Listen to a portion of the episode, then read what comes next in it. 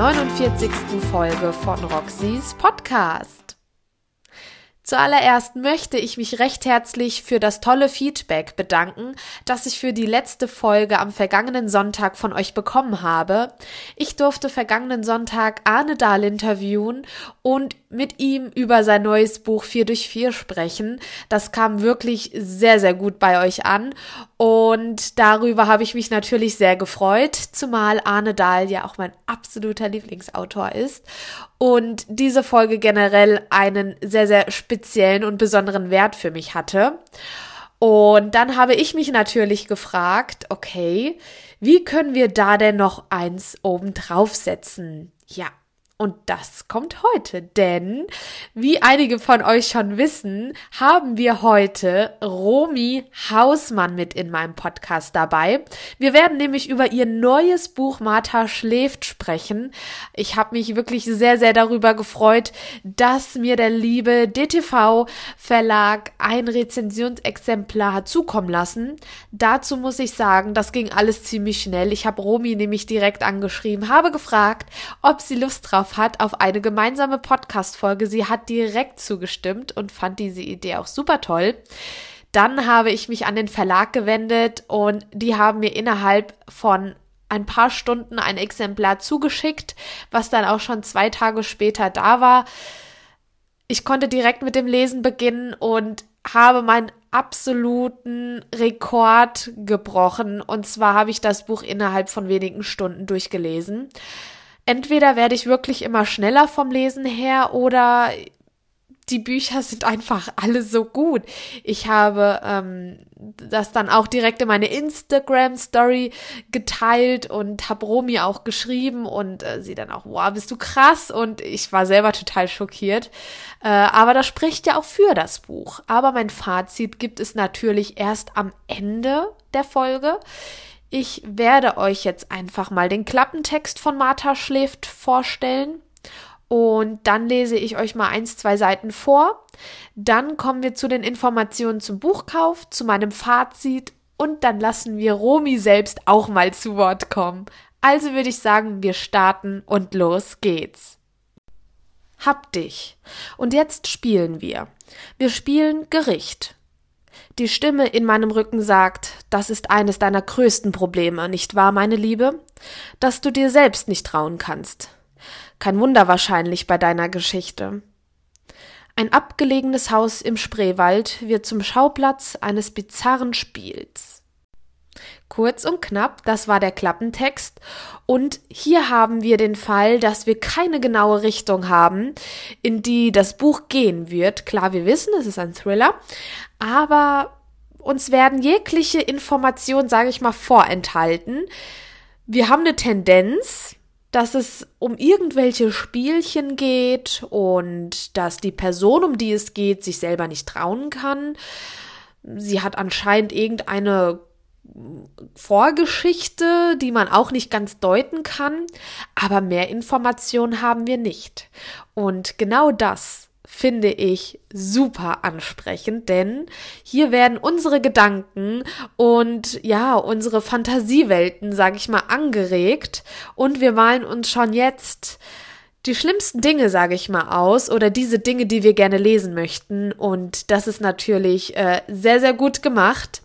Ich würde sagen, ich lese euch mal die ersten paar Seiten des Buches vor, damit ihr auch ein Gefühl des Schreibstils der Autorin bekommt und danach fahren wir wie gewohnt weiter fort. Also, macht es euch gemütlich, los geht's.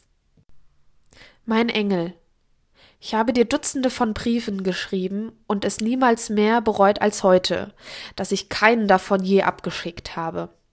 Ich hätte es tun sollen, müssen. Du hast ein Recht darauf zu erfahren, was damals wirklich geschah. Es von mir zu erfahren in meinen Worten, von denen ich immer glaubte, sie genügten nicht. Ich weiß nicht, woran du dich erinnerst, ob sich irgendwo in deinem Hinterkopf noch ein Fetzen unseres letzten Treffens versteckt. Ich, wie ich dir versprach, den bösen Mann zu fangen. Ich, wie ich dich mit dem Meer lockte, und du, wie du den Eindruck haben musstest, dass du dich auf mich verlassen konntest. Dass alles wieder gut werden würde und ich diejenige wäre, die dafür sorgte.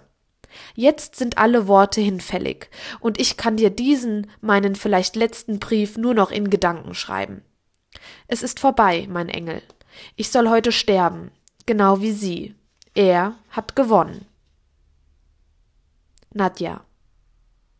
Eine Panikattacke ist Stehen am Rand einer weißen Klippe. Nicht nach unten schauen, sage ich mir, lege den Kopf in den Nacken, versuche zu atmen. Über mir schieben sich schiefgraue Wolken über den eben noch lavendelfarbenen Himmel. Ich höre Geräusche. Es klingt wie ein Regen, der sein Staccato gegen eine Fensterscheibe drischt. Das ist kein Regen, wird mir klar. Es ist Gestein, das unter meinen Füßen bröckelt. Ich will einen Schritt zurücktreten, kann nicht. Ich gerate ins Taumeln, verliere das Gleichgewicht. Ich rudere mit den Armen, weil ich es nicht wahrhaben will, weil ich jedes Mal denke, ich hätte eine Chance. Ich habe keine. Ich falle und schreie stumm. Das Wasser.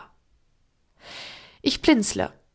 Ein Süßigkeitenregal schwappt auf mich zu, eine Eistruhe rutscht näher wie von Wellen gepackt. Mein Körper liegt verdreht auf einem kalten Steinboden. Der schwankt. Ich bin seekrank, würge an einem Schlückchen Galle. In der Ferne Stimmgewirr und hektisches Gewusel. Was ist passiert, will ich fragen, so ein Unsinn. Ich weiß genau, was passiert ist. Ich bin von der Klippe gestürzt, zum vierten Mal in diesem Monat. Es ist Samstag, der 20. Juli. Vier Stürze innerhalb von 20 Tagen. Ich sollte dankbar sein, es war schon schlimmer. Ich fasse nach der pochenden Stelle auf meiner Stirn, fühle eine leichte Erhebung, eine Beule und etwas Feuchtes. Blut. Ich muss mit dem Kopf aufgeschlagen sein. Mein Kreislauf. Meine Augenlider, die flattern wie Insektenflügel. Die Ohnmacht will mich holen. Ich würde um Hilfe rufen, wäre ich nicht längst ertrunken im roten Wasser. Keine Sorge, sie schläft nur. Ich wache auf. Der Boden unter mir ist wieder fest. Ich muss gestrandet sein. Jemand zerrt mich hoch zum Sitzen, fragt, geht's wieder? Ich glaube, ich nicke, suche nach Orientierung. Das Süßigkeitenregal, die Eistruhe. Der Verkaufsraum einer kleinen, leicht heruntergekommenen Tankstelle an der A13. Super für 1,51 Euro, Diesel für 1,43 Euro. Ich habe den alten Land Rover vor eine der beiden Zapfsäulen gelenkt, bin ausgestiegen, habe mich umgeblickt wie eine Getriebene. Da war niemand. Kein anderes Fahrzeug, das nach mir zur Tankstelle einfuhr, keins, das schon da gewesen wäre, um mich zu erwarten. Erleichterung. Durch die Scheibe des Verkaufsraums sah ich den Kassierer neugierig den Hals recken. Also tat ich etwas Normales, Unauffälliges. Ich füllte meinen Tank, verriegelte das Auto, ging zum Bezahlen. Bestimmt nur der Kreislauf, höre ich einen Mann. Sein Gesicht ist vorerst nur ein verschwommener Fleck. Ich vermute aber, es handelt sich um den Tankstellenkassierer. Ich erinnere mich an ein rot-blau kariertes Kurzarmhemd und bellende Lachgeräusche, die unter seinem nikotinverfärbten Schnauzer hervordrangen, als er beim Herausgeben des Wechselgeldes einen Witz machte. Schluckt ganz schön viel, die alte Dame, was? Er meinte den Land Rover. Ist ja auch kein Wunder bei der Bullenhitze heute, sagte er jetzt. Diesmal meint er mich. Die Frau, die gerade vor einer Sekunde auf die andere vor seiner Kasse kollabiert ist. Wieder ein bellendes Lachen. Anschließend Annelies, hol doch mal eine Flasche Wasser. Langsam klärt sich meine Sicht. Ich versuche auf die Beine zu kommen, bin ungeschickt dabei. Nicht so hastig. Der Schnauzbartmann fasst mich stützend am Arm. Mein rechtes Knie zittert, als hätte man mir das Gelenk rausgetreten und die frei gewordene Stelle mit Gelee ausgefüllt. Ach du je, sie Arme. Er heftet seinen Blick an meine blutende Stirn. Ich öffne den Mund, um ihm zu sagen, dass es mir gut geht dass ich bloß empfindlich bin und sehr nervös, dass ich, abgesehen von gestern Abend, seit meiner Führerscheinprüfung nie wieder ein Auto gesteuert habe und die Fahrt bis hierhin die Hölle gewesen ist. Jede Spurverengung bedeutete, dass ich gleich einen Unfall hätte, jedes Auto, das hinter mir fuhr, dass ich verfolgt wurde, und dass es alles in allem wahrscheinlich bloß eine Frage der Zeit gewesen ist, bis meine Angst in einer ausgewachsenen Panikattacke gipfeln würde. In einem Sturz über den Klippenrand, mitten hinein ins rote Wasser. Und hier höre ich jetzt auch auf vorzulesen. Ihr bekommt das Buch für 16,90 Euro im Taschenbuchformat, für 14,99 Euro als E-Book und das Buch an sich hat 400 Leseseiten. Heißt, es hat für mich persönlich die perfekte Länge. Vielleicht habe ich es auch deshalb so schnell durchgelesen. Nein, ich denke, es hat an der Geschichte gelegen. Denn die Geschichte ist nicht ganz so einfach. Ich habe ja jetzt hier die ersten paar Seiten vorgelesen.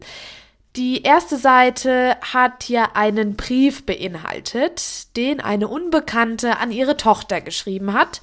Und dann haben wir die Sicht von Nadja gesehen, die gerade eine Panikattacke erlitten hat in einer Tankstelle. Jetzt wissen wir, okay, wir haben einmal Nadja. Was ich euch aber verraten kann, ist, dass das Buch in mehreren Epochen, also in, dem, in mehreren ähm, Kapiteln geschrieben ist und das wird auch immer so gesplittet. Wir befinden uns einmal in 2014 und dann einmal jetzt in der Gegenwart mit Nadja. Ähm, mehr möchte ich euch gar nicht verraten. Ich möchte euch überhaupt nichts spoilern. Ich möchte, dass ihr das Lesevergnügen genauso habt wie ich auch. Was sich auf jeden Fall durch das Buch durchziehen wird, sind die Briefe. Wir befinden uns schon mitten in meinem Fazit, deswegen mache ich einfach weiter. Ähm, das Buch, also anfangs war ich sehr, sehr verwirrt. Ich war sehr, sehr lange verwirrt. Also ich war bestimmt die ersten 100 Seiten locker, wusste ich. Äh, es war sehr, sehr anstrengend zu lesen, was mich aber persönlich herausgefordert hat. Wo ich mir gedacht habe, nein, ich möchte das jetzt verstehen. Ich muss weiterlesen. Und genau deshalb konnte ich das Buch auch nicht weglegen, weil man sich konzentrieren muss. Dieses Buch ist wirklich kein Buch, wo man sagt, ja, okay, ich habe es jetzt heute angefangen, ich lege es jetzt mal beiseite, ich lese am Dienstag weiter. Also das, klar, es gibt Leute, die können das, aber ich würde es nicht empfehlen. Also, weil es passieren durchgehend sehr, sehr wichtige und sehr, sehr spannende Dinge, äh, wo ich persönlich Angst hätte, dass ich irgendwie irgendwas verpasse, nur weil ich es mal weggelegt habe und dann an irgendwas nicht denke, was vorher passiert ist, was ich vorher gelesen habe und dann habe ich den Zusammenhang nicht mehr. Also, dieses Buch ist von vorne bis hinten total durchdacht.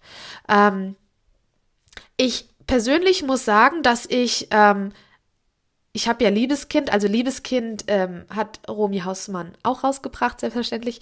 Ähm, Liebeskind ist schon eine Hausnummer gewesen. Also das Buch habe ich gelesen, habe gedacht, wow, es ist gerade weil Romy Hausmann auch immer ähm, persönliche, ähm, einen persönlichen Bezug zu den Schauplätzen, sage ich mal, zu den Locations hat und da auch dann immer noch mal was dazu sagt am Ende des Buches.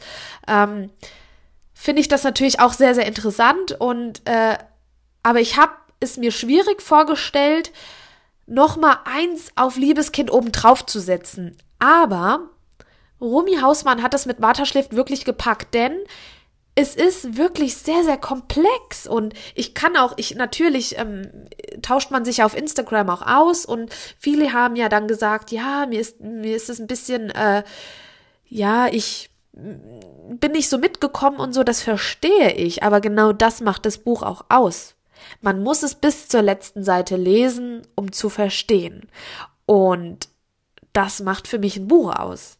Also, ich find's nicht so cool, wenn ich irgendwie so ab der Mitte dann schon weiß, was es ist und dann wird das Buch noch in die Länge gezogen zum Ende. Was mir halt auch total gefällt, sind die Zeitsprünge. Wir haben ja einen Zeitsprung ähm, zurück nach 2014 und einmal Kapitel, die in der Gegenwart ähm, spielen, die aktuell bei Nadja geschehen. Und dann haben wir letztendlich noch eine dritte Ebene und das sind die Briefe.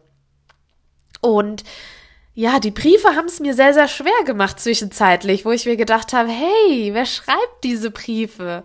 Und äh, ich muss wirklich aufpassen, dass ich jetzt hier nicht anfange zu spoilern. Oh mein Gott. Ähm, Nee, ich würde es einfach auch so stehen lassen. Äh, es ist sehr, sehr abwechslungsreich. Es ist seit der, ab der, ab der, ab der ersten Seite total spannend und das bis zur letzten Seite. Denn, haltet durch, es hat alles seinen Sinn, weshalb es so komplex ist. Es ist einfach, äh, es ist kein einfaches Buch, aber wenn wir nur einfache Bücher lesen würden, wäre es doch langweilig. Deshalb finde ich, äh, meine, also ich kann ja immer nur von meiner persönlichen Meinung reden, deshalb finde ich, ähm, ist es absolut grandios. Und äh, ja, ich finde es, also von mir hat das Buch fünf von fünf Sternen gekriegt, weil es mich persönlich herausgefordert hat und meinen mein, mein Leseverhalten herausgefordert hat und ich es so durchgesuchtet habe, weil ich gerade deshalb einfach nicht aufhören konnte. Und äh, ja, da ist dann halt auch mal so ein ganzer Samstag draufgegangen für das Buch. Äh, aber das war gut. und äh, ja, jetzt, nachdem ich hier meinen Senf dazugegeben habe, würde ich doch sagen, ich stelle der lieben Romi ein paar Fragen. Hallo Romi. Hallo liebe Roxy und ja, hallo liebe Zuhörer von Roxy. Ich freue mich sehr, dass ich heute hier sein darf. Die Freude ist ganz auf meiner Seite, liebe Romi. Ich freue mich sehr, dass du heute hier dabei bist. Und ich würde sagen, wir starten auch direkt mit meiner ersten Frage. Und zwar würde ich gerne von dir wissen, wie kam es denn eigentlich, dass du Thriller-Autorin geworden bist? Hat es denn für dich schon immer festgestanden, dass du in diesem Genre schreiben möchtest? Oder hat sich das erst später ergeben? Wie kam das bei dir? Angefangen zu schreiben habe ich vor 10, 11 Jahren und zwar mit Frauenromanen. Die waren aber nicht so besonders gut und sind dementsprechend auch total gefloppt. Ich glaube, ich kann das einfach nicht so richtig gut, ähm, so rosa, plüschig und auf der Suche nach Mr. Right und so. Aber ähm, schon damals ging mein Interesse sehr stark in Richtung Psychologie und das ist dann wahrscheinlich auch der Grund gewesen, warum ich im Thriller-Genre gelandet bin. Der Thriller ist ja eigentlich so die optimale Spielwiese, um sich psychologisch auszutoben. Okay, die erste Antwort finde ich schon mal mega interessant, dass du mit Frauenroman angefangen hast, aber dann für dich gemerkt hast, ah nee, das ist nicht so das Richtige ähm, und dich dann an das Genre Thriller rangewagt hast, finde ich mega interessant. Ähm, unter anderem finde ich ja auch äh, die menschliche Psyche mega interessant. Ich äh, lese ja auch viele Sachbücher darüber und kann das auf jeden Fall total nachvollziehen, wenn man dann so sein Sprungbrett in das Genre Thriller ähm, hat, denn die menschliche Psyche spielt ja sehr, sehr oft, ähm, ob es jetzt versteckt oder offensichtlich ist, eine große Rolle in Thrillern und ähm, deshalb finde ich das echt äh, mega interessant. Vielen, vielen Dank für die Antwort. Ähm, ich springe gleich rüber zu meiner zweiten Frage und zwar würde es mich interessieren, wie die Geschichten denn in deinem Kopf entstehen oder wie bringst du sie zu platt? Also äh, wie läuft das so bei dir ab? Das äh, wird mich sehr, sehr interessieren, gerade nach deinen Büchern Liebeskind und Martha schläft, die wirklich, ähm, ja, die wirklich sehr, sehr, sehr spannend und sehr außergewöhnlich sind von der Thematik her. Also gerade jetzt bei Martha schläft, wie gesagt, das ist, äh, ich möchte ja heute hier nicht spoilern, aber das ist ja schon, ähm, ich, mich interessiert das halt einfach, wie das so in deinem Kopf entstanden ist. Das ist echt äh, krass Respekt dafür wie meine Geschichten entstehen. Ja, da ist zuerst eigentlich so das Grundthema und um dieses Grundthema finden sich dann die Figuren und die Handlungsabläufe. Ich weiß eigentlich auch schon noch, bevor ich die allererste Zeile geschrieben habe, welches Gefühl ich in den Leserinnen und Lesern bestenfalls auslösen will. Und was auch ganz lustig ist, ich kenne oft den Anfang einer Geschichte noch gar nicht, aber ich weiß genau, wie die letzte Szene im Buch aussehen soll für mich als Nicht-Autorin oder für jemanden, der selber nicht schreibt, ist es ja total verwirrend, wenn du jetzt sagst, äh, ja, also den Anfang weiß ich meistens nicht, aber wie das Buch enden soll. Ich finde das mega, mega interessant, durch solche Gespräche so hinter die Kulissen blicken zu können. Ähm, das ist wirklich sehr, sehr spannend. Und ähm, da würde mich jetzt natürlich interessieren, am 24.04. ist ja dein Buch Martha schläft ähm, herausgekommen, veröffentlicht worden. Und wie kam denn die Geschichte zu diesem Buch? Genau, Martha schläft heißt mein neues Buch, das am 24. April erschienen ist. Und das tritt natürlich als Nachfolger von Liebeskind ein super schweres Erbe an. Liebeskind war ja ein sehr, sehr erfolgreiches Buch und da waren die Erwartungen jetzt natürlich enorm hoch. Und mir war klar, dass ich auf jeden Fall eine komplett andere Geschichte erzählen will und dass ich sie auch auf andere Art und Weise erzählen will. Das Grundthema war diesmal Schuld und die Frage, ob man jemals wieder richtig frei sein kann, wenn man sich einmal schuldig gemacht hat. Also ein super komplexes Thema auch das mich aber gerade deswegen total gereizt hat. Ich bin ja selber auch viel Leserin und fand, dass dieses Thema, also das Thema Schuld, in vielen Thrillern sehr ja, flach behandelt wird. Und dem wollte ich einfach was entgegensetzen. Und das ist jetzt eben Martha schläft. Und daran geschrieben habe ich so ungefähr ein Jahr lang. Die Antwort macht mich jetzt ein bisschen stolz, weil es genau die Dinge sind, die ich vorhin auch gemeint habe. Das äh, sind genau die Werte und die Empfindungen, die ich auch beim Lesen hatte und bei denen ich mir gedacht habe, ja, das Buch möchte das auch ausdrücken. Und gerade auch mit dem Thema Schuld, ähm, was du jetzt eben angesprochen hast, ähm, stimme ich dir voll und ganz zu. Diese Message ist auf jeden Fall angekommen bei dem Buch. Ähm, das habe ich ziemlich früh gemerkt, in welche Richtung das geht. Und ähm, also wirklich sehr, sehr, sehr, sehr toll gemacht. Gab es denn eigentlich bei Martha schläft Momente, bei denen du die Stories äh, irgendwie umgeschrieben hast oder weggelassen hast? Du kannst es auch gerne auf das Buch äh, Liebeskind oder auf beide beziehen. Das würde mich jetzt echt mal interessieren. Ich schreibe tatsächlich viel um, aber eher so am Anfang. Ich sage ja auch immer, ich bin die Königin im Schreiben immer neuer Anfänge für einen und denselben Roman. Und da kann es schon mal sein, dass ich irgendwie so drei, vier Monate lang nur so an den ersten 30 Seiten rumdoktere, weil ich, ja, weil ich die halt immer wieder neu schreibe, ne? Und wenn diese Phase dann aber mal überstanden ist, dann schreibe ich relativ stringent und dann verwerfe ich eigentlich auch kaum mehr was. Ich habe dann auch immer so das Gefühl, das fügt sich dann so ein bisschen wie von selbst. Also für mich zählen die ersten Seiten oder die ersten Kapitel auch zu den wichtigsten, weil diese ja darüber entscheiden, ob der Leser oder die Leserin das Buch weiterliest, ob es sie packt oder ob es sie anspricht. Und ähm, deshalb kann ich das schon nachvollziehen, weshalb du da so perfektionistisch bist. Ähm, wie sieht es eigentlich aus? Hast du denn einen Lieblingsort an dem du schreibst oder kannst du deine Gedanken und deine Ideen überall zu Blatt bringen? Ich schreibe eigentlich immer nur zu Hause und dort aber nie am Schreibtisch. Ich habe zwar einen Schreibtisch, aber den benutze ich nicht. Stattdessen sitze ich ähm, auf dem Fußboden in meinem Wohnzimmer, so den Rücken an die Heizung gelehnt und den Laptop auf den Knien. Also ich kann nicht mal am Schreibtisch sitzen, deswegen brauchen wir auch gar nicht drüber reden, ob ich so wie andere Autorinnen und Autoren zum Beispiel so im Café schreiben könnte. Und ich finde die Vorstellung ganz toll, dass man da irgendwie so sitzt in einem Café, dass man noch ein Getränk serviert kriegt und irgendwie da mit seinem Laptop und Leute kommen und gehen. Finde ich eine ganz tolle Vorstellung. Aber ähm, kann ich irgendwie nicht. Ich brauche da wirklich Ruhe. Ich muss da irgendwie ein bisschen unbequem sitzen. Es darf kein anderer mit im Zimmer sein, damit ich so ganz für mich sein kann einfach. Ich finde zum Beispiel auch mal total toll, wenn ich so Fotos sehe auf Instagram, wie schön da manche Autoren ihren Schreibtisch oder sogar ein extra Schreibzimmer haben und am besten noch so mit einer, weiß ich nicht, Duftkerze oder so, weißt du? Aber das kann ich irgendwie nicht. Da bin ich irgendwie seltsam. Da bist du auf keinen Fall seltsam, liebe Romy. Wenn ich Autorin wäre, müsste ich, glaube ich, auch alleine sein, denn die Ablenkungsgefahr wäre dann doch zu groß, gerade in so einem Café. Natürlich ist es so diese typische Vorstellung, die, glaube ich, jeder von einem Autor hat.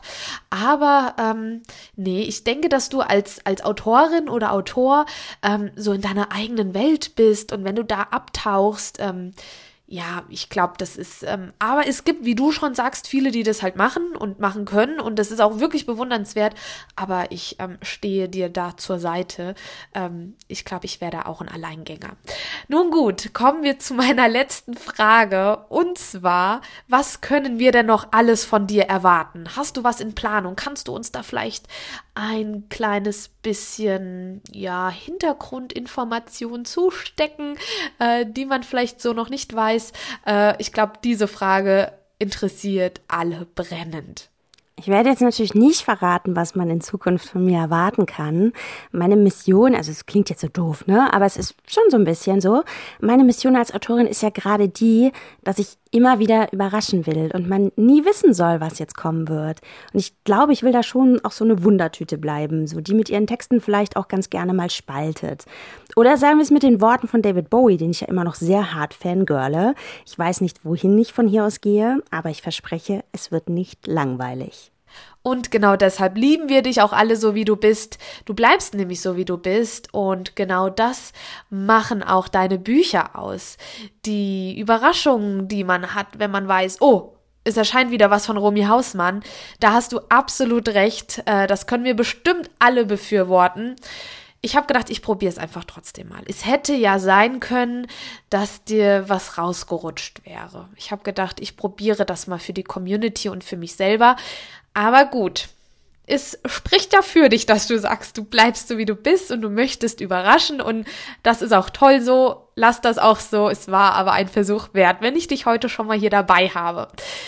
Vielen, vielen Dank, liebe Romi. Wir sind am Ende angekommen meiner Folge. Ich danke dir wirklich von Herzen, dass du heute mit dabei warst und dass du dem allen zugestimmt hast. Ich freue mich auf alles weitere, was von dir kommt, denn du hast einen riesengroßen Fan in mir. Ja, liebe Roxy, vielen Dank fürs Gespräch und euch da draußen vielen, vielen Dank fürs Zuhören. Bleibt gesund und alles, alles Liebe. Und mit diesen Worten von Romy Hausmann beenden wir auch meine heutige Folge.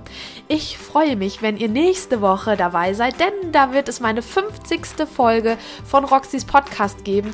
Vielleicht lasse ich mir ja was Besonderes einfallen, wer weiß. Schaut einfach vorbei. Ich freue mich drauf. Genießt den restlichen Sonntag. Kommt gut in die neue Woche und macht's gut. Tschüss.